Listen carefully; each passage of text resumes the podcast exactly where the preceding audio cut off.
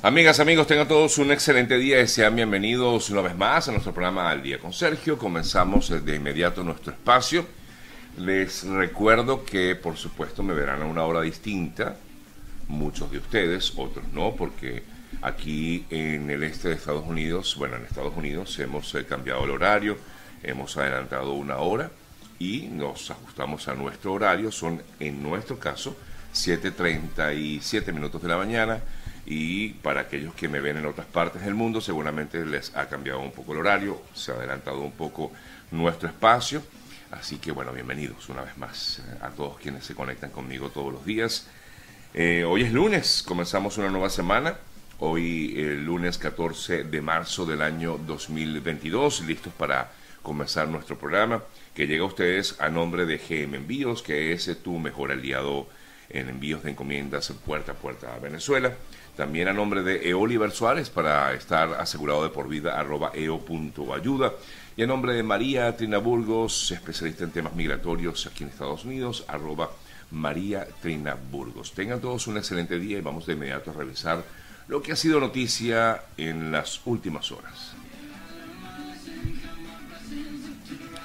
Vamos a empezar en Colombia, amigas, amigos. Ayer se dio el proceso electoral legislativo y también el eh, proceso eh, electoral para escoger a los candidatos de las principales coaliciones que hay en Colombia. Por lo tanto, en los resultados de estas elecciones que vamos a profundizar un poco más adelante en el transcurso del programa, vamos a analizarlos un poco más con eh, un invitado que tendremos en unos minuticos. vamos a, ver qué va a pasar ahora luego de lo que fue esta decisión que tomó el eh, pueblo colombiano, donde definitivamente pues observa un triunfo importante del socialismo en, Colombia, eh, con, eh, bueno, en principio, hasta el momento, les comento, el grupo del Pacto Histórico, que es la parte de la izquierda, liderada por Gustavo Petro, o va a ser liderada por Gustavo Petro, se medirá entonces en las elecciones mm, las primeras elecciones, en todo caso la elección en primera vuelta en el mes de mayo, eh, con el equipo del Centro Esperanza, de la coalición Centro Esperanza, que está liderado por Sergio Fajardo, y en eh, el caso de el equipo por Colombia, que es la otra tendencia pues que hay en este país, será Fico Gutiérrez, el representante eh, que estará allí en este proceso electoral del mes de mayo.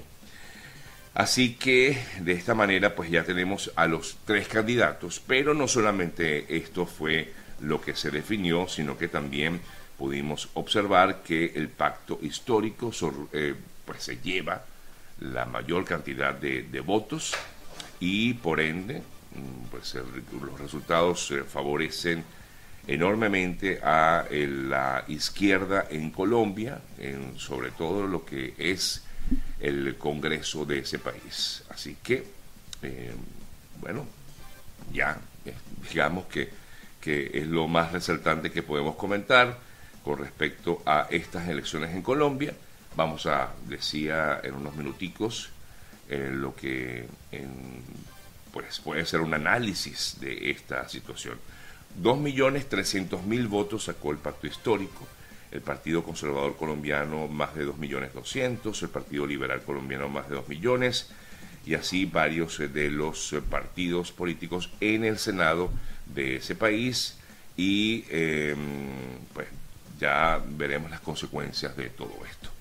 Revisamos también de inmediato, amigas, amigos, lo que ha pasado en las últimas horas en esta terrible situación que se vive en todavía en Ucrania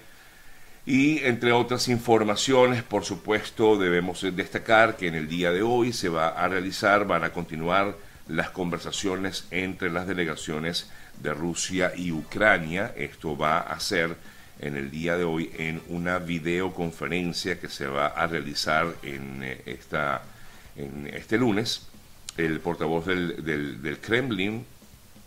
eh, Dmitry Peskov, confirmó a los periodistas que el día de hoy las delegaciones de ambos países se van a reunir de forma virtual. Eh, tanto rusos como ucranianos han dejado caer en los últimos días que ha mejorado algo el clima de las negociaciones. El propio presidente ucraniano Volodymyr Zelensky opinaba este fin de semana que había algunos símbolos, símbolos eh, positivos eh, actualmente por parte de Rusia en estas negociaciones. Eh, información que nos viene a esta hora desde, desde Ucrania, la joven em, embarazada y su bebé, símbolos del ataque ruso contra la maternidad en Mariupol, informan que habrían fallecido, según Associated Press, las imágenes de una mujer siendo llevada de urgencia a una ambulancia. En una camilla habían dado la vuelta al mundo. Eh, y eh, según pues la información que maneja en este caso la agencia Associated Press esta joven mujer habría fallecido en eh, el día de hoy.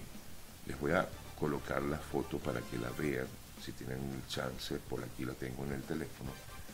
Que puedan ver, ahí se ve algo, Jesús. Sí, esta es la imagen que seguramente van a recordar muchos de ustedes.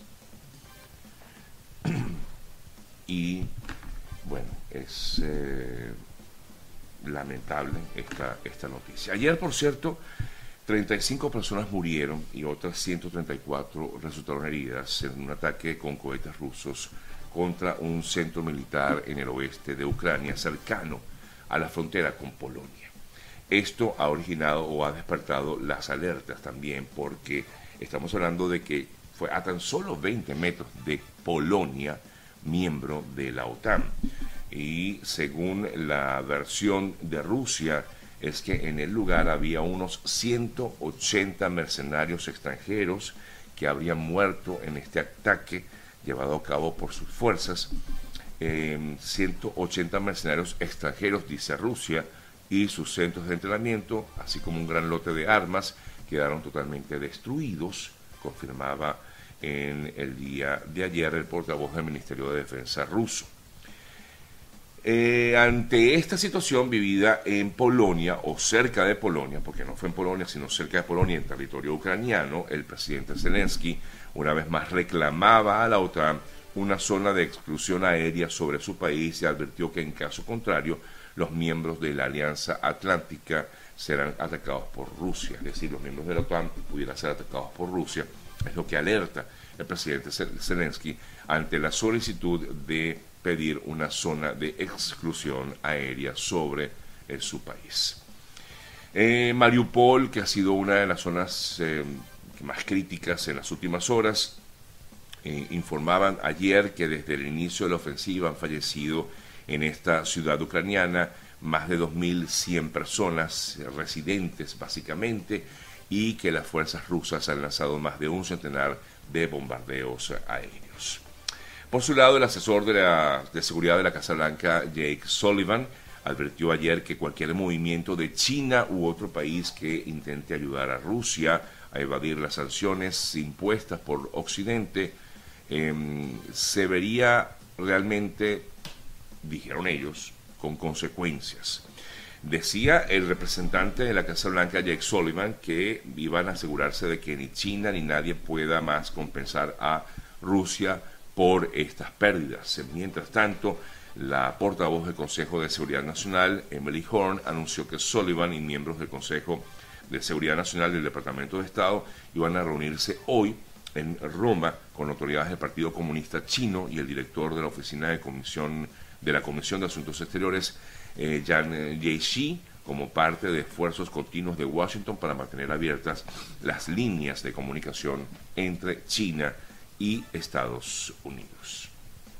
Otra terrible y muy trágica eh, noticia vimos en el día de ayer relacionada con la muerte de un eh, periodista, en este caso del New York Times, Brent Renault, quien fue atacado a disparos cuando eh, cubría la evacuación de civiles cerca de la capital ucraniana. El jefe de la policía de la región informó que el, el periodista fue asesinado en la ciudad de Irpin. Otro periodista que estaba junto a él, por cierto de ascendencia colombiana, pero de, nacionalidad estadounidense, también resultó herido por impactos de bala, desde el hospital pues reseñaba que su compañero recibió un tiro en el cuello, un disparo en el cuello, que fue lo que le causó la muerte a este periodista que ha sido mm, criticado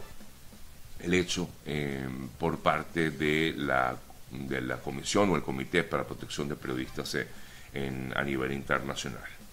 Por su lado, el Ministerio de Defensa ruso reportó que el ataque en contra de la base militar de, mm, ubicada en Yavoriv eh, dejó, bueno, 180 soldados extranjeros muertos, es lo que, este, este, este es justamente el centro que está cercano a Polonia, a tan solo 20 kilómetros de la frontera entre Ucrania y Polonia. Otra denuncia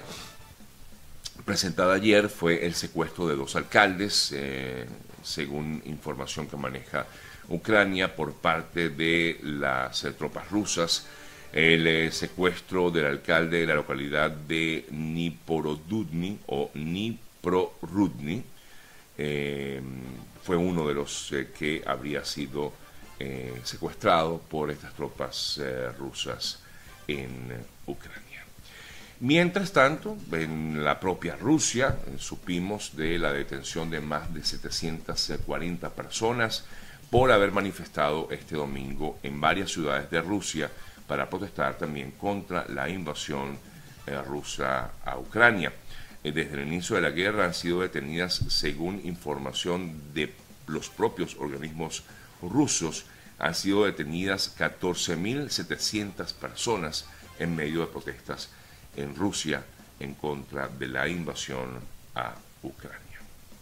Ayer el Papa Francisco eh, hablaba sobre Ucrania, exigía que se detuviera la masacre perpetrada en Ucrania luego de la invasión rusa y la consideró una inaceptable agresión armada luego del Angelus eh, dominical o en el Angelus dominical en el rezo que hace ante la plaza eh, San Pedro del Vaticano. Bueno, amigas, amigos, un poco un resumen de lo que ha pasado en las últimas horas, sobre todo pues, esto que ocurre en Ucrania y lo que ya comentábamos de las elecciones legislativas en eh, Colombia. Más adelante, como les decía, vamos a tener un contacto eh, con uno de los candidatos que estuvo presente en este proceso electoral allí en Colombia y conoceremos pues, su punto de vista acerca de lo que pudiera venir ahora también para la nación eh, hermana Colombia. Bueno, esperamos, bueno, todavía hay chance. Piensen bien lo que vayan a hacer como recomendación de quienes vivimos lo que vivimos. Bien, amigas, amigos, son las 7:49 minutos de la mañana. Buen momento para hablarles de nuestros amigos de GM Envíos. Para todos aquellos que quieran hacer sus envíos a Venezuela, saben que cuentan con los amigos de GM Envíos, que siempre están allí dispuestos a enviar todo lo que ustedes requieran hasta sus familiares, hasta allá, hasta Venezuela, a sus familiares, amigos, a quien realmente lo necesite, si tienen una fundación, también a través de GM Envíos, pueden hacer estos eh, envíos directos eh, puerta a puerta hasta eh, su destino en Venezuela. También está llegando a otros países de Latinoamérica, como por ejemplo a Perú, a Chile, eh, República Dominicana o a Colombia mismo está llegando GM Envíos. Para más detalles entren a su cuenta de Instagram arroba GM Envíos o a través de su número telefónico el 305-930-2660 305-930-2660 es GM Envíos, el mejor aliado puerta a puerta a Venezuela. Saludando a mis amigos que están conectados, seguramente muchos me ven en un horario distinto, les repito, aquí en Miami o en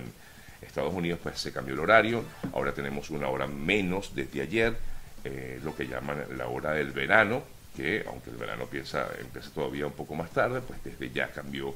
el horario, así que esto será hasta aproximadamente, creo que octubre, noviembre, es que tendremos más o menos este horario, mantendremos este horario eh, comenzamos a las siete y media de la mañana y así estaremos pues hasta, hasta finales de año. No, GM Envíos no llega hasta Argentina, pero bueno, pero igualmente pueden contactarlos si así lo desean. Otras noticias, hablando de Argentina, por cierto. Hablando de Argentina, debo destacar esta información que se dio a conocer en el día de ayer desde Argentina. La noticia está relacionada con eh,